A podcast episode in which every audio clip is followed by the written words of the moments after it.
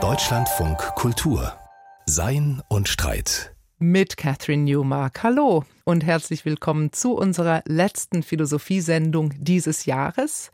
Es ist heute auch der letzte Tag des Jahres und ganz am Ende dieser seltsamen, aber auch interessanten Zeit, die wir auch zwischen den Jahren nennen, wo alles so ein bisschen verlangsamt erscheint, wo wir zurückblicken, aber auch nach vorne, wo wir etwas besinnlicher sind vielleicht als sonst, etwas langsamer auch, wo Zeit irgendwie anders zu fließen scheint.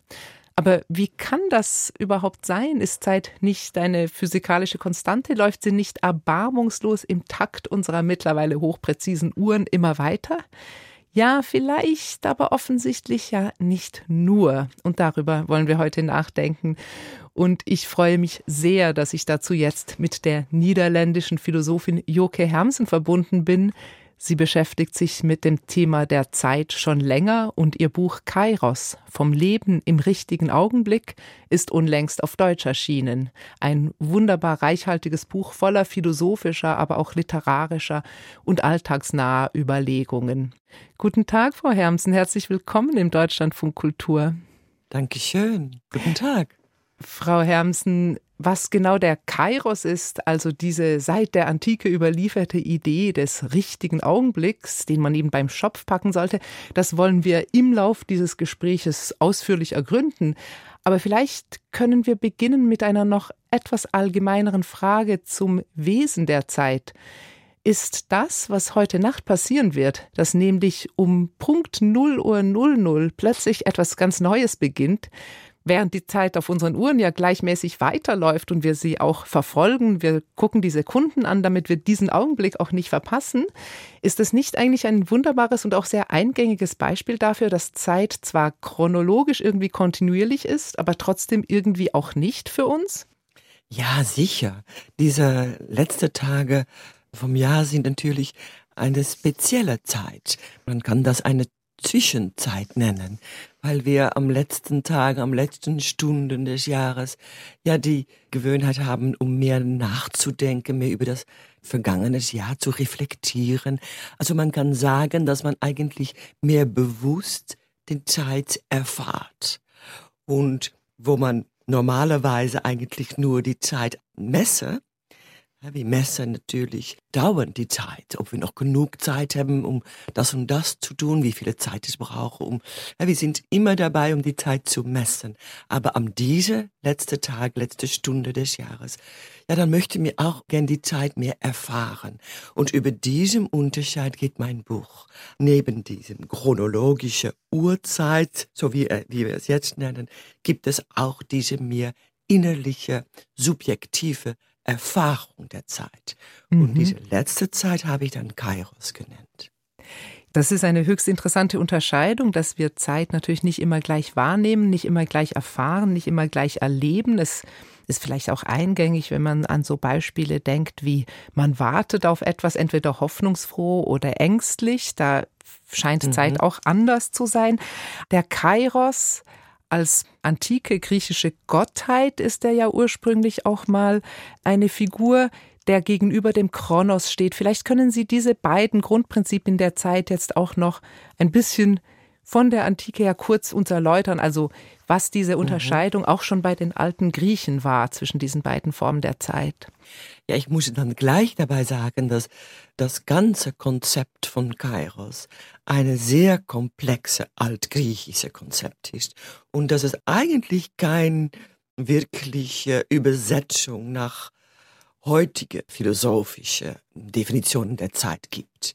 Aber ich habe versucht, um mehrere Philosophen über diese Zeit in dem Buch zu analysieren.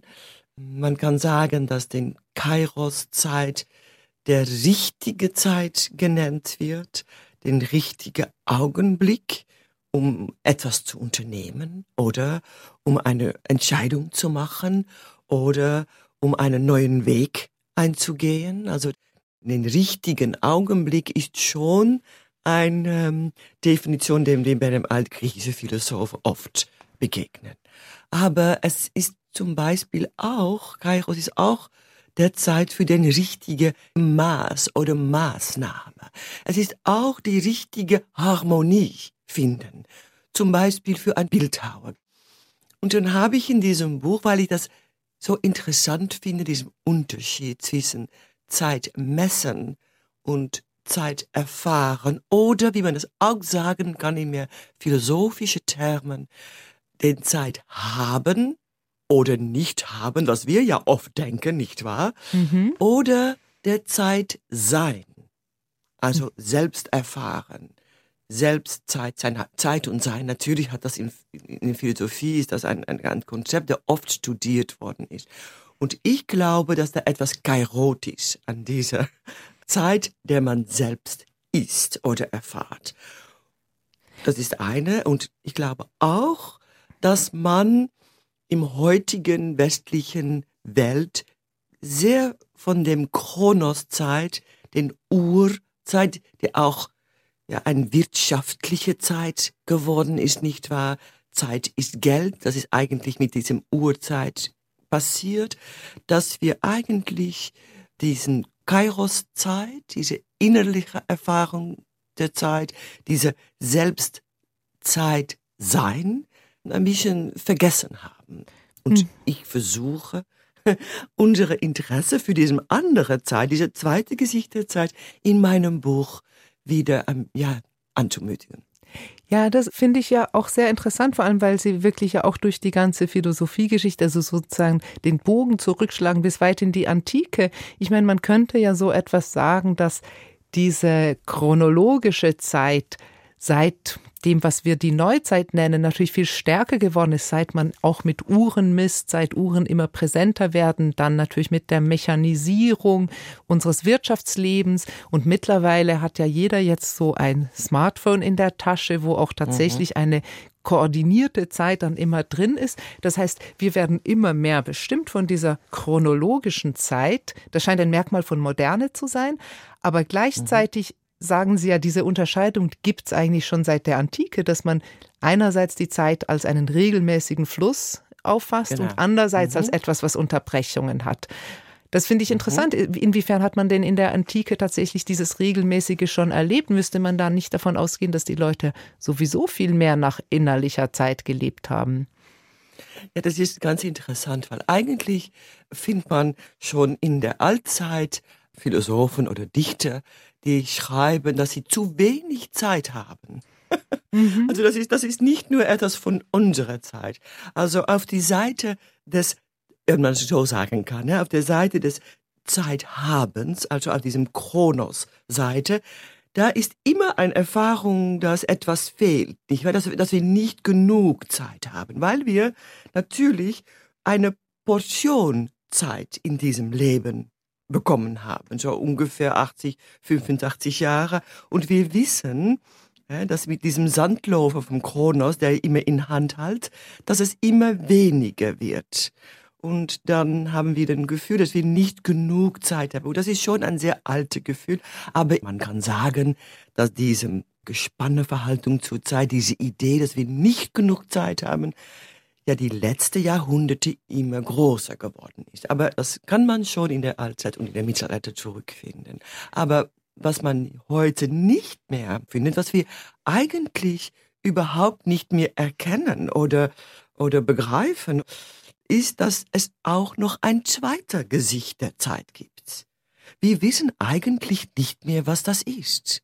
Kairos, wir, wir kennen diesen Konzept nicht mehr und trotzdem ist es gerade dieser Konzept der Zeit, also diese innerliche, subjektiv erfahrene Konzentration über den Zeit, der wichtiger ist, vom griechischen Philosophen bis zu einem Erasmus oder Spinoza, dann diese chronologische Zeit, mhm. weil es ein kreatives Potenzial hat. Das ist eigentlich der mhm. wichtigste. Es gibt was Kreatives darin oder es hat eben auch etwas mit der Lebensführung zu tun, auch etwas mit der Ethik. Ja. Und ja. Es gibt ja diese grundsätzliche Vorstellung des Kairos so als Figur, das ist auch auf Ihrem Buch sehr schön, ist das eine mythologische Figur, die diesen Schopf hat, mhm. diese komische Haartolle äh, mhm. an der Stirn. Mhm. Und die Idee ist, diesen Gott oder diesen Moment muss man am Schopfe packen. Das ist ja ein Ausdruck genau. im Deutschen nach wie mhm. vor. Also das hat dann viel mit so etwas wie Urteilskraft zu tun oder mit einem sich einlassen können auf den richtigen Moment. Und das steht mhm. total quer zu der Vorstellung, dass Zeit einfach weiterläuft nicht wahr? Genau. genau. Mhm. Es ist auch eine, wenn ich gerade über diesen Tag gesprochen habe, habe ich das als Zwischenzeit genannt. Aber man kann auch die kairotische Zeit eine Zwischenzeit nennen, weil es eine Zeit ist, der interveniert. Also da haben wir schon das Wort zwischen, nicht wahr? In mhm. inter interveniert in chronologische Achse der Zeit, der man so als eine horizontale Achse sich vorstellen kann, mit einem deutlichen Anfangspunkt und leider auch ein deutlicher Endepunkt, wo der Kronos mit seinem Sense uns aufwartet, nicht wahr? Und seine Sandläufer. Und diesen Kairo, Zeit, ja, das kann man sich ja visuell vorstellen wie eine vertikale Achse der Zeit, der zum Zeit, Zeit und Weile, wenn man genug Ruhe nimmt, wenn man genug die Andacht übt, wenn man sich wirklich konzentriert, wenn man aufmerksam ist, wenn man nicht gestresst vom Kronos ist. Und wenn man dann dann dann entsteht diese vertikale Achse der Zeit, der interveniert dann in diesem horizontale Achse und da öffnet sich dann diese Intermezzo vom Kairos. Mhm. Und in diesem Augenblick, der man eigentlich nicht messen kann, also man kann auch nicht sagen, wie lange dieser Augenblick dauert, in diesem Intervention, diesem Intermezzo, da herrscht eine ganz andere Zeit der nicht linear ist, der nicht chronologisch ist, der mehr zyklisch ist, mehr rund gemacht wird, der, der Zeit der Erinnerung zum Beispiel, es ist der Zeit der Tagtraum, es ist der Zeit der Reflexion, der Meditation. Vielleicht, es ist auch der sakrale, ein sakraler Aspekt an diesem Zeit. Also mhm. es kann auch die Zeit der Gebet sein zum Beispiel und zum Kreativität. Es ist interessant, Sie haben jetzt schon ganz viele Begriffe verwendet, die auch mhm. so ein bisschen auf Spiritualität oder Religiosität oder Andacht hinweisen. Es ist ja auch interessant, mhm. dass Kairos mhm. als Figur oder als Gedankenfigur auch im 20. Jahrhundert durchaus auch in spiritueller oder theologischer Hinsicht aufgegriffen wurde. Sie haben es schon ganz schön umschrieben, aber wenn diese vertikale Achse einfällt und wir brauchen sozusagen Geduld und Andacht, dass sie kommt, vielleicht können Sie uns ein Beispiel dafür nennen? Was wäre so ein lebensnahes Beispiel, wo man das erfährt im Alltag? Ja, es gibt natürlich viele verschiedene Erfahrungen. Ich glaube, man kann nicht ein Rezept für den Kairos Zeit geben.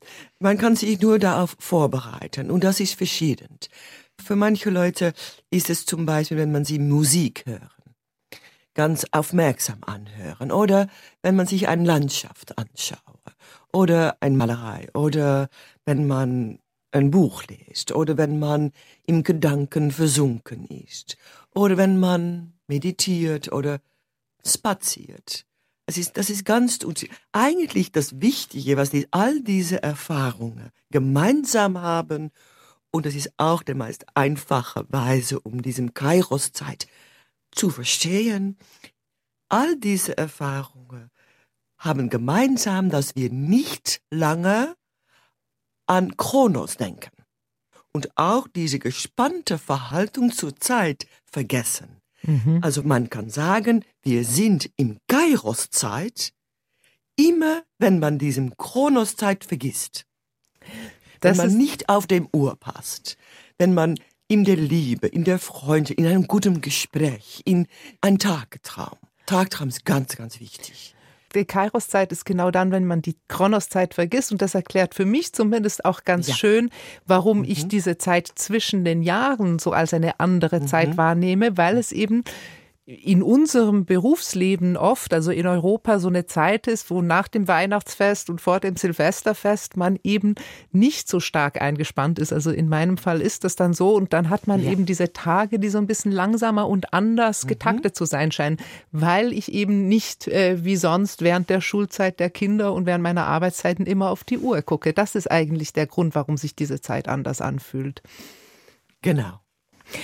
Ein schönes Beispiel, was Sie in Ihrem Buch auch bringen, und da konnte ich mich sehr gut anschließen, ist so dieses, also was Sie ja bis jetzt auch schon erläutert haben, dass man es nicht unbedingt erzwingen kann, man kann es nur die Bedingungen Bedingungen bereiten dafür, dass der Kairos passiert. Und im Leben von Menschen, die ab und zu was schreiben müssen, ist das eine ganz häufige Erfahrung, dass man eigentlich denkt, man sollte sich jetzt hinsetzen und etwas schreiben. Bei mir war das ganz konkret, dass ich ein paar Notizen mehr aufschreiben wollte nach der Lektüre ihres Buches. Ich war sehr angeregt. Ich wollte aufschreiben, was ich sie dann alles frage. Und das dauerte einfach eine ganze Weile, bis ich es dann tatsächlich getan habe, weil in gewisser Weise es bei mir noch arbeiten musste in meinem Innern. Ich musste so ein bisschen abwarten. Jetzt mhm. kennen viele mhm. Akademiker, kennen das auch als ein Problem, was man dann auch Prokrastination, also Verschieberitis mhm. nennt und so. Aber Sie beschreiben das ja auch. Sie haben so ta tatsächlich in Ihrem Buch darüber geschrieben, dass dieses Buch aufzuschreiben auch so eine gewisse Zeit gebraucht hat. Also es gibt diese Erfahrung, dass man warten muss, bis es der richtige Moment ist, bis dieses, was man alles gelesen und gedacht hat, auch aufs Papier kommt. Das wäre so ein ganz gutes Beispiel für Kairos ja, auch, oder? Sicher. Sicher, sicher. Kairos hat viel mit Andacht, mit Aufmerksamkeit und mit Vorbereitung. Man muss gut vorbereitet sein, schreibt der Nietzsche, um ihm bei seinem Haarlocken greifen zu können. Wenn man nicht gut vorbereitet ist, ja, dann gibt's nur die kahle Schädel, der er hat, nicht wahr, wo unsere Hände drauf gleiten. Weil es ist nicht nur eine Frage, dass man den richtigen Moment erwischt, also man muss sich vorbereitet haben ja. dafür, dass man ihn dann auch erkennt, diesen Moment. Sie jetzt genau. vielleicht. Und da gehört, und dazu gehört das Warten. Mhm. Warten ist Teil der Vorbereitung. Und das ist etwas, was ganz schwierig ist für, für, für manche Leute, um zu verstehen, nicht wahr? Wir glauben, dass wir immer etwas tun sollen. Und eigentlich sagt Kairos und dem Gegenteil. Wir sollen eigentlich etwas nicht tun sollen. Wir sollen eigentlich das Nicht-Tun umarmen, mhm. um in die richtige Konzentration zu haben, um diesem Kairos-Erfahrung zu haben. Und in Französisch ist das ganz interessant. In Französisch ist Aufmerksamkeit oder Andacht, das heißt Attention. Mhm. Es ist zum Beispiel ein Konzept, der ganz wichtig ist, das Oeuvre von die französische Philosophin Simone Weil, die ich auch in meinem Buch bespreche. Mhm. Und Attention ist ein Kernkonzept in ihrem Werke. Und sie sagt, man kann nur die gute Attention, Aufmerksamkeit, Andacht, etwas dazwischen ist es, haben, wenn man genug gewartet, attendre hat. Mhm. Also eigentlich kann man nur die gute Andacht haben, wenn man, in, in, auf Deutsch kann man diese etymologische Ursprung nicht denken, aber im Französisch schon, nicht? Man braucht lange gewartet, attendre zu haben, um die richtige Andacht, Attention zu haben. Das Warten ist dann eigentlich selbst eine philosophische Haltung wenn Sie schon das Warten ansprechen, da wird einem ja dann unmittelbar auch klar, warum das auch schwierig ist. Also gerade mhm. in einer Zeit, die von digitalen Geräten durchdrungen ist. Aber vielleicht bevor wir nochmal auf so ganz spezifische Probleme der Jetztzeit mit allem, was Sie schon beschrieben haben, an Geduld, an Warten, so an Stille und Andacht, die vielleicht da alles so mit reinspielt, um diese Zeit zu erwischen. Sie gehen ja durch ganz viele wahnsinnig interessante Motive dieses Kairos hindurch. Also da gibt es einerseits natürlich mit Hannah Arendt die Idee des Neuanfangs, das ist ein großes mhm. Motiv bei Hannah Arendt. Mhm. Der Kairos ist mhm. genau so eine Idee, dass etwas Neues in die Welt kommen kann. Es kann sogar genau. auch etwas sein, ein Kairos hat auch so ein leicht revolutionäres Potenzial. Ist das richtig? Sicher. Sicher. Und das Konzept Natalität, nicht wahr, was Hannah Arendt als ein ganz wichtiges Fundament ihres Denkens uns präsentiert. Es ist Pluralität und Natalität, das Vermögen des Menschen, um immer wieder etwas neu anzufangen. Das ist unsere Gebürtlichkeit, nicht wahr? Mhm. Und und in ihrem Werk, und das fand ich ganz interessant, verbindet sie diese Möglichkeit des Neubeginns einem, einem Konzept aus dem Mittelalter, was heißt dem Nunc Stans. Nunc Stans ist eigentlich ein Oxymoron, nicht wahr? Es ist eine, ein Gegensatz in einem Begriff. Mhm. Nunc ist jetzt und Stans ist stehend, als ob das Jetzt stehen bleiben kann. Das mhm. ist das ewige, dauernd Augenblick vom Kairos. Man kann es nicht messen in Kronos Uhrzeit, aber man kann es nur erfahren und man kann nie sagen, wie lange es gedauert hat. Also diesem Nungstanz, was war eigentlich ein mittelalterlicher, mehr religiöse, philosophische Konzept. Aber sie macht es philosophisch. Hannah Arendt, die sagt, dass das Denkende Selbst, ja, wenn man denkt, sie fragt sich, wo ist man dann und wann ist man, wenn man denkt? Und das Antwort, was sie gibt, ist, eigentlich sind wir nirgends, wenn wir denken. Den Raum um uns ist nicht mehr wichtig. Wir sind eigentlich äh, transponiert zu einem allgemeinen Welt. Und die Zeit ist auch nicht mehr der Zeit des Urs, nicht mehr der Zeit der Kronos, aber ist ein Nunstand geworden, diesem stehende Jetzt.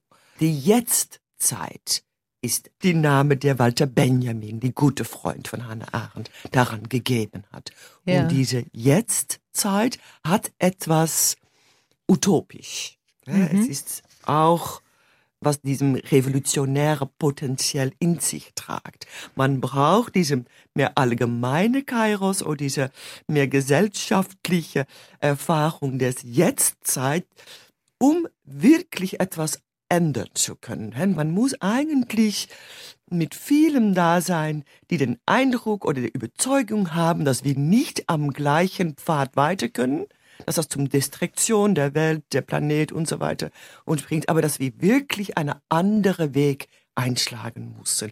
Und diesem Erfahrung, dass wir jetzt wirklich etwas anders machen muss, das heißt bei Arendt, aber auch bei dem Walter Benjamin, eine mehr gesellschaftliche Kairos-Erfahrung.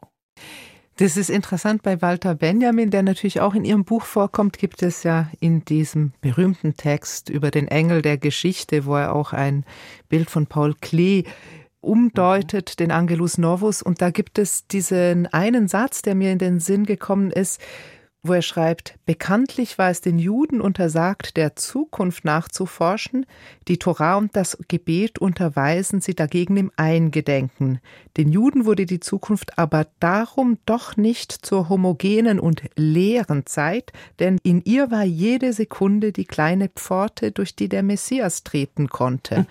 und ist das nicht genau, ich weiß nicht mehr, war das Ralf Konersmann, der Walter Benjamin eine mhm. philosophische Kairologie zugeschrieben hat? Das ist doch genau Sicher. diese Beschreibung. Sicher diese kleine Pforte, durch die der Messias ja. treten kann, das ist ja. der Kairos. Ist das richtig? Naja, das ist, wenn man ihn religiöse Terme beschreiben möchte. Aber das Interessante an diesem Kairos-Konzept ist, dass man durch, durch den Zeiten hin, man die Kairos-Erfahrung und die Kairos-Zeit auch aus politischen oder ethischen oder pädagogischen oder ähm, aus einem Pflegeethik-Perspektiv angeschaut hat. So, es ist wirklich ein ganz komplexer Konzept. Wir haben unsere ersten Arzt, Hippokrates, der hat gesagt, dass eigentlich wir, dass, dass wir diesen Kairos Aufmerksamkeit und diese Kairos-Zeit brauchen für jede Verhaltung zwischen Arzt oder Pfleger oder Pflegerin und Patient. Ohne Kairos kann man nicht heilen, weil eigentlich nur in diesem andachtvoller Verhaltung. Das ist kein deutsches Wort, aber das introduziere ich jetzt, diese andachtvoller Verhaltung nur heilend sein kann.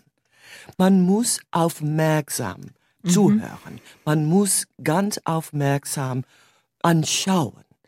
Und das braucht Zeit, eine konzentrierte Form von Zeit, eine andachtvolle Kairos-Zeit. Deswegen kann nur Kairos heilen. Und natürlich wissen wir ja alle, dass es nicht Kairos ist, aber dass es Kronos ist, der im Pflegedomain jetzt regiert, nicht wahr? Und ich in meinem Buch beschreibe ich nicht, dass wir jetzt mehr für Kairos nur wahlen müssen, aber dass wir nach einer neuen Balance zwischen Kronos und Kairos suchen müssen. Mhm. Es ist nicht eine Wahl, der man macht zwischen der einen oder der anderen. Das ist eine absurde Idee. Es geht nur, dass wir wieder das Equilibrium oder der Balance zwischen die zwei Pole dieser Opposition, zwischen Kronos und Kairos zurückfinden.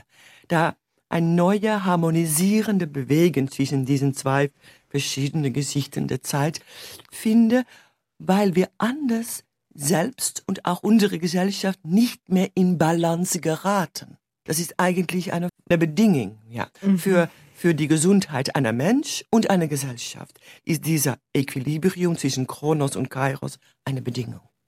Ja, also dieser stete Hinweis auf Aufmerksamkeit und, und Zeit, das sind natürlich genau die Dinge, die auch ganz konkret natürlich jetzt auch politisch beklagt werden. Also die Pflege ist ein mhm. sehr gutes Beispiel mhm. dafür. Das mhm. Pflegepersonal streikt oder protestiert ja nicht nur oder vor allem wegen schlechter Löhne, sondern tatsächlich mhm. auch wegen mangelnder Zeit, um genau mhm. diese Art von Tätigkeit auszuführen. Da leuchtet das unmittelbar ein. Ein anderer Aspekt, den haben wir schon kurz gestreift, aber da müssen wir auf jeden Fall auch noch drauf kommen, weil sie ja als nicht nur die Aufmerksamkeit betont haben, die uns tatsächlich in der digitalen Zerstreuung zunehmend abhanden kommt, sondern auch das Warten und das Warten als tatsächlich so eine Art von ein Warten, was offen ist für etwas Neues. Und ich beobachte mich selber und mhm. ehrlich gesagt auch mhm. meine gesamte Umgebung dabei, dass wir eigentlich nicht mehr warten, also wir warten nicht mehr in einer reinen Form. Wir haben immer ein kleines digitales mhm. Gerät dabei, wo wir statt zu warten die Zeit überbrücken, indem wir etwas anderes tun dabei. Sei genau. es die Nachrichten ja. zu checken oder mhm. ein Spiel zu daddeln mhm. oder kurz eine E-Mail oder eine SMS zu schreiben. Ist nicht diese Art von Digitalisierung eigentlich ein gesamtgesellschaftlicher Kontext, der die Vorstellung von Kairos ganz, ganz schwierig macht? Sicher. Das Antwort auf diese Frage ist ganz einfach. Ja, sicher. Weil es durchbricht diese Aufmerksamkeit. Es durchbricht diese innere Reflexion. Die, es durchbricht all diese kairotische Arbeit am Innerlichkeit, kann man auch sagen, nicht wahr? Also das ist die Tagtraum. Das, das sind die Erinnerungen. Das sind Reflexionen. Das sind Bespiegelungen.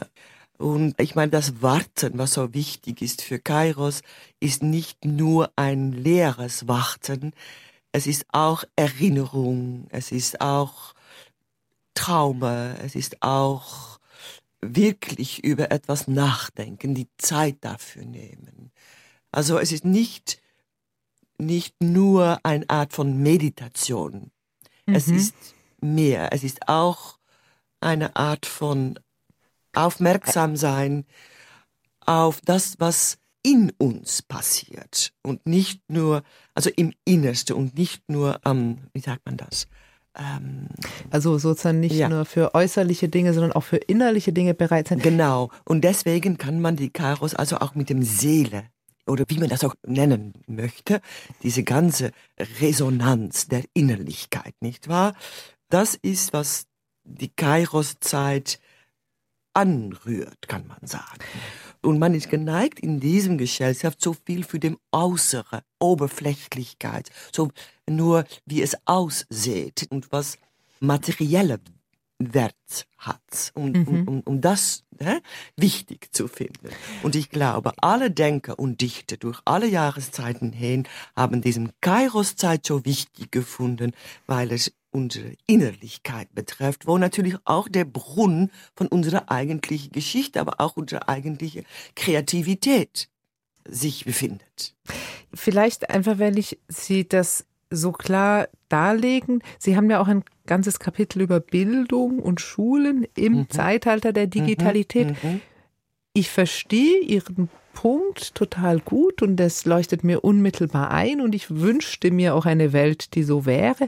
Was wären denn in Ihrer Ansicht nach praktische Umsetzungen oder in gewisser Weise lebensnahe Möglichkeiten, dieses Bewusstsein für diese Art von mhm. Zeit nochmal neu oder anders zu schärfen? Wo sehen Sie die auch im Bildungssektor durchaus? Wie kann man ja. dafür arbeiten? Ja, ich gebe viele Vorbilder in meinem Buch. Zum Beispiel, was man in der Schule tun kann. Diese Equilibrium, die wir dann mhm. jetzt auf neuem suchen muss, zwischen Kronos und Kairos, der ist schon präsent in Musik zum Beispiel. aber auch in die Geschichte, in Geschichte, die wir uns erzählen.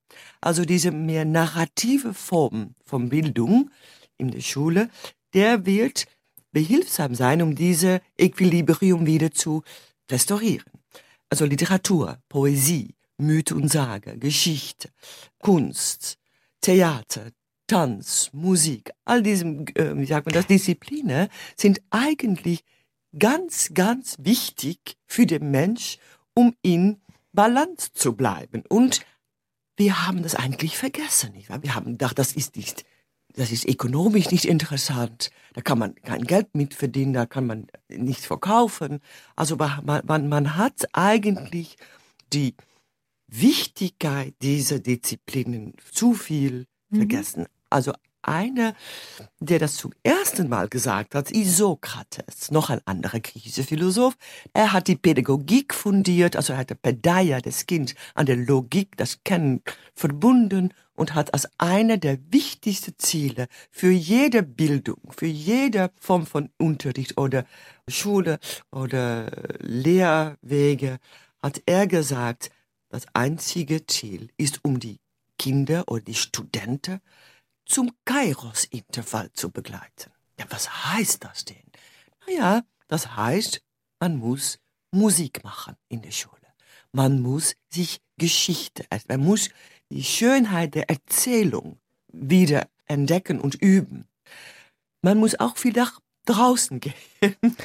man mhm. muss mit den Kindern in der Natur spazieren. Da lernen sie mehr, dann wenn man sich immer in dem Lokal ja, behauptet. Mhm. Also ähm, eigentlich alles, was mhm. gegenläufig ist zu so einer Art von Rationalisierung oder genau. Zielorientiertheit. Genau, alles, was genau, eben diese Pausen genau. gibt, die eine andere Form der Aufmerksamkeit erlauben. Mhm. Vielleicht noch eine Frage zu auch einer Kehrseite des Kairos. Es gibt ja, soweit ich weiß, in der Psychologie auch den Begriff der Kairophobie, also die Angst, Entscheidungen zu treffen oder die in den richtigen Moment zu verpassen. Und diese Angst scheint ja wahnsinnig gut zu unserer Zeit zu passen, weil wir eben ja. gar nicht mehr zwingend lernen, wie wir den richtigen Moment erkennen. Würden Sie das auch mhm. so sehen? Ja, man kann natürlich auf einer Seite sagen, dass man zu viele Wahlen hat, nicht wahr? Man kann ja alle studieren, man kann ja überall studieren. Mhm. Man, äh, also das macht es schwieriger umzuwahlen. Aber man kann auch sagen, dass man nicht genug Zeit nachdenkliche Zeit, andachtvoller Zeit, aufmerksame Zeit. Kairo diese Zeit nimmt, um sich die Entscheidungen, die man machen, wirklich gut zu überlegen. Mhm. Also ich glaube beid, es, gibt zu viele Wahlen und es, es gibt zu wenig reflexive Zeit. Und auch da, für diese mehr psychologische Dimension, kann man die Kairos-Zeit benutzen, denke ich, weil zum Beispiel kann man das Kairotische erfahren, wenn man mehr sich Musik anhört, wenn man mehr Erzählungen liest, weil in diesen zwei Domänen der Kunst, da ist es immer so ein fast natürlicher Kampf zwischen Kronos und Kairos, nicht wahr? In Musik ist es nie interessant, wenn es nur den Kronos Metronomie gibt. Dann gibt es keine Musik. Man braucht die richtige Timung vom Kairos, um da Musik von zu machen. In einer Erzählung, der nur eine chronologische, lineare Linien kennt, ist auch nicht interessant. Eine Erzählung wird interessant, wenn man hin und her geht in der Zeit. Wenn man manchmal sehr lange über nur ein paar Minuten schreibt und dann in wenige Sekunden über ein paar Jahre. Man macht sehr viele Tricks mit dem Kronoszeit im Erzählung und wir brauchen das. Mhm. Wir brauchen diese andere Erfahrung der Zeit, um uns weniger abhängig von Ökonomie geprägte Kronoszeit zu befreien, weil wir sind viel zu viel mhm. nur auf dem Uhr angucken und hören zu wenig nach unserer eigenen Zeit. Ich glaube, damit haben Sie schon fast meine Schlussfrage vorweggenommen, denn wie gesagt, es ist heute der letzte Tag des Jahres, morgen mhm. beginnt ein neues und traditionellerweise mache ich mir, wie glaube ich viele auch, immer gute Vorsätze fürs neue Jahr. Wenn ich das jetzt, das Zeitempfinden oder ein besseres Erleben von Zeit oder ein besseres mhm. auch Erkennen mhm. von richtigen Zeitpunkten, wenn ich mir das für das neue Jahr, was punktgenau zeitlich chronologisch um 0.00 beginnen wird, vornehmen würde. Was würden Sie raten? Wo soll ich anfangen? Muss ich meditieren? Muss ich Musik hören? Soll ich Bücher lesen? Es gibt nicht ein einziges Rezept. Ich glaube, das ist für viele Leute ganz, ganz anders. Aber ich glaube doch, dass man über die Zeit selbst nachdenken muss. Das ist einer der Wege zum Kairos. Also an diesem letzten Tag des Jahres denke an all, was sich passiert hat in diesem mhm. letzten Jahr. Stehe ein wenig still bei der Zeit, bei der Zeit der Gesellschaft, der Geschichte und bei ihrer eigenen Zeit. Was, was ist passiert? Es ist interessant, dass diese Erinnerung der Zeit ist immer auch eine kairotische Moment in sich tragt. Also Kairos ist nicht nur das Zukünftige, er wird geboren aus einer Reflexion vom, was schon geschehen ist. Und mhm. damit macht er der Zeit auch mehr rund. Das ist ein, ja. ein, wirklich sehr schöner Schluss, weil das auch wunderbar passt zur Stimmung dieses Tages. Die Zeit, sie wird runder, wenn wir nochmal sie Revue passieren lassen, die Vergangenheit. Genau. Und die Zukunft, sie kommt, sie folgt daraus und eben nicht nur in einer chronologischen Weise. Ganz, ganz herzlichen Dank, Joge Hermsen, für mhm. dieses Gespräch, das für mich zumindest genau zur richtigen Zeit kam. Vielen Dank. Und das Buch von Joke Hermsen heißt Kairos vom Leben im richtigen Augenblick für ein neues Zeitempfinden. Übersetzt ist es von Bärbel Jänicke und erschienen ist es beim Verlag HarperCollins. Und wir bleiben zum Jahreswechsel bei Fragen der Zeit oder vielleicht dieses Mal des Zeitmanagements. Wenn wir uns innerlich und äußerlich zu sortieren suchen und auf ein neues Jahr vorbereiten, auf einen kleinen Neuanfang mit allen unseren guten Vorsätzen, dann stellen wir doch auch regelmäßig fest, unsere To-Do-Listen sind voller Einträge, die im alten Jahr nicht fertig geworden sind und die wir dann mit hinübernehmen ins neue Jahr, gerne auch als schlechtes Gewissen. Was aber, wenn wir uns dem Zwang zum Fertigwerden müssen entziehen könnten? Das fragt sich David Lauer in seinem philosophischen Kommentar. In wenigen Stunden wird das alte Jahr zu Ende gehen. Und wie jedes Mal bringt die symbolische Macht dieses Datums das Gefühl mit sich, dass zugleich mit dem Jahr auch alle möglichen anderen Dinge zu einem Abschluss hätten gebracht werden müssen. Nur, dass die Dinge nicht zu Ende gebracht worden sind. Sie sind nicht fertig geworden. Die To-Do-Liste des neuen Jahres wird geschrieben, und mit einem gewissen Ohnmachtsgefühl stellt man fest, dass sie zur Hälfte aus Einträgen besteht, die schon auf der Liste des vergangenen und vorvergangenen Jahres standen. Dieses Gefühl des nicht fertig geworden Seins, vielleicht auch des nicht fertig werden Könnens, ist eine ganz eigene Spielart des Ungenügens an sich selbst. Es lähmt, weil man unfertige Dinge nicht loslassen mag und weil sie einen nicht loslassen. Wenn sie einem nicht früher oder später einfach entrissen werden, wie Matheklausuren am Ende der Bearbeitungszeit, so bleiben sie einfach liegen. Eine Weile noch starren sie uns anklagend an, all die angefangenen Renovierungen, halb aufgeräumten Schränke, unfertigen Fotoalben, abgebrochenen Fitnessprogramme, nicht weitergehörten Hörbücher. Dann werden sie von Kübeln neu zu erledigender Aufgaben verschüttet und bevölkern fortan wie Untote unser schlechtes Gewissen. Dem Gefühl des nicht fertig geworden Seins zu entrinnen ist so schwer, weil der Imperativ des Fertigwerden müssens so tief in die westliche Idee des praktisch rationalen Handelns eingelassen ist. Diese Idee verkörpert sich in dem Habitus, den der Anthropologe Claude Lévi-Strauss in seinen großen Kulturvergleichen den Ingenieur nannte. Der Ingenieur handelt planerisch. Vorab und als erstes setzt er sich sein Ziel. Sein ganzes Denken und Tun folgt der Form der Finalität, des Ausgerichtetseins auf ein Ziel und Endpunkt. Und dieser Punkt umfasst nicht nur, was zu tun ist, sondern auch bis wann es getan zu sein hat. Klug plant und verfertigt der Ingenieur sodann die bestmöglich geeigneten Mittel zur Erreichung seines Ziels und vollendet es. Oder er scheitert, weil er nicht rechtzeitig fertig wird. Dieser Figur setzt Levi-Strauss eine andere entgegen, die er die Bastlerin nennt. Die Bastlerin plant nicht, sie improvisiert. Statt im Vorhinein all die Mittel zu beschaffen, die sie zur Vollendung ihres Plans benötigt, behilft sie sich pragmatisch mit dem, was gerade zufällig zur Hand ist. Dieses Zurechtbasteln bezeichnet Levi-Strauss als Bricolage. Und vielleicht würde es uns helfen, nicht nur das Beschaffen von Mitteln, sondern auch das Setzen von Zielen in der Haltung der Bastlerin anzugehen. Das würde bedeuten, auf feste Zielvorgaben, auf all die allgegenwärtigen Deadlines und Meilensteine des Projektmanagements häufiger mal zu verzichten und lieber zu schauen, was das Leben so bringt.